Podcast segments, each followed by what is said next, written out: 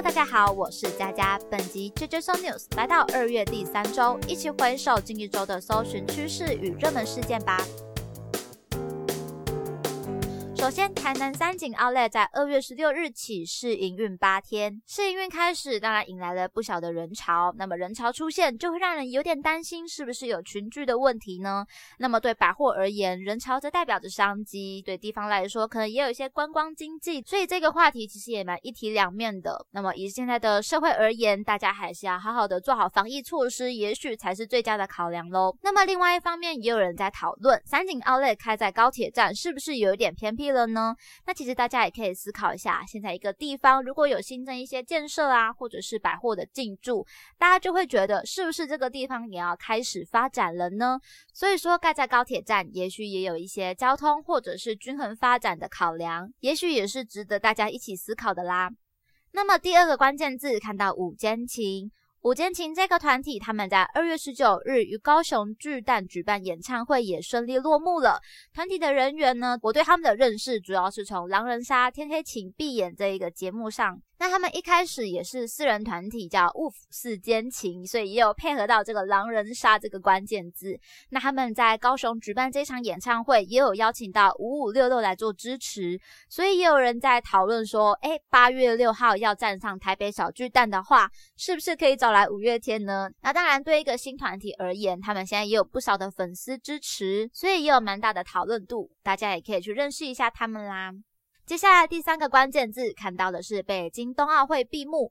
那这一场冬奥会也让中国成为第一个在同一城市举办夏季奥运跟冬季奥运的国家。整场运动赛事下来，除了运动员的新闻之外，由于是威权国家，所以当然也围绕了一些国际啊、政治上的话题。在运动员的部分呢，我比较知道的是在羽生结弦的部分，虽然他这一次跳四周半失败了，不过仍然是让大家非常的敬佩，还是支持他的。另外一个则是瓦利耶娃，因为有使用禁药，所以有不小的讨论。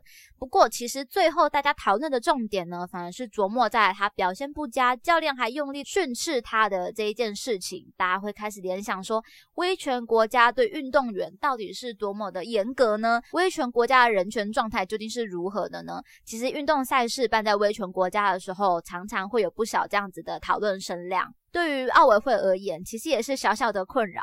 不过，由于政治的形态，其实也是无法避免的。那么，下一场冬奥会呢，则将举办在意大利。大家如果有兴趣的话，也许未来也可以持续关注哦。接下来关键字看到的是寒流，想必大家最近呢也是蛮受这个低温的折磨。其实也有不少新闻传出一些猝死的消息，所以提醒大家还是要好好的做好保暖的工作哦。呃，天气也比较湿冷，所以一些雨具等等的也是要好好带着的。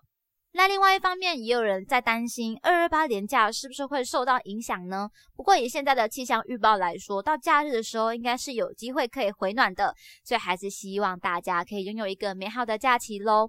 而台湾灯会也将在二二八年假迎来最后的闭幕，所以大家也许也可以考虑一下，把握这个最后的机会。接下来的关键字呢，就有提到像是猫之日这样的关键字，不知道大家认不认识呢？就是在二月二十二号这一天，是由日本定定的庆祝人类与猫咪和平共处，所以说人类爱猫，其实也爱出一个节日来咯。不过呢，另外一个巧合则是二零二二零二二二星期二农历二十二号这一天。被称为是史上最多二的一天，所以大家其实有蛮多社群的贴文，也在这一个透过这个角度做一些切入，不管是爱呀，还是要说肚子饿，其实也蛮有趣的哦。那么就是分享给大家认识一下。不得不说，创意的角度也有蛮多的切入点的，有时候可以透过这些造势的贴文来做一些认识啊，或者发想，其实也都是很不错的哦。那么本周的 JJ So News 就分享到这边，欢迎大家可以到社群贴文下留言分享看法。如果喜欢我们，的节目就订阅我们，或在 Apple Podcast 上留下五星评价吧。J J So News 系列与大家一起思考与迈进，期待您下次继续收听。我是佳佳，大家拜拜。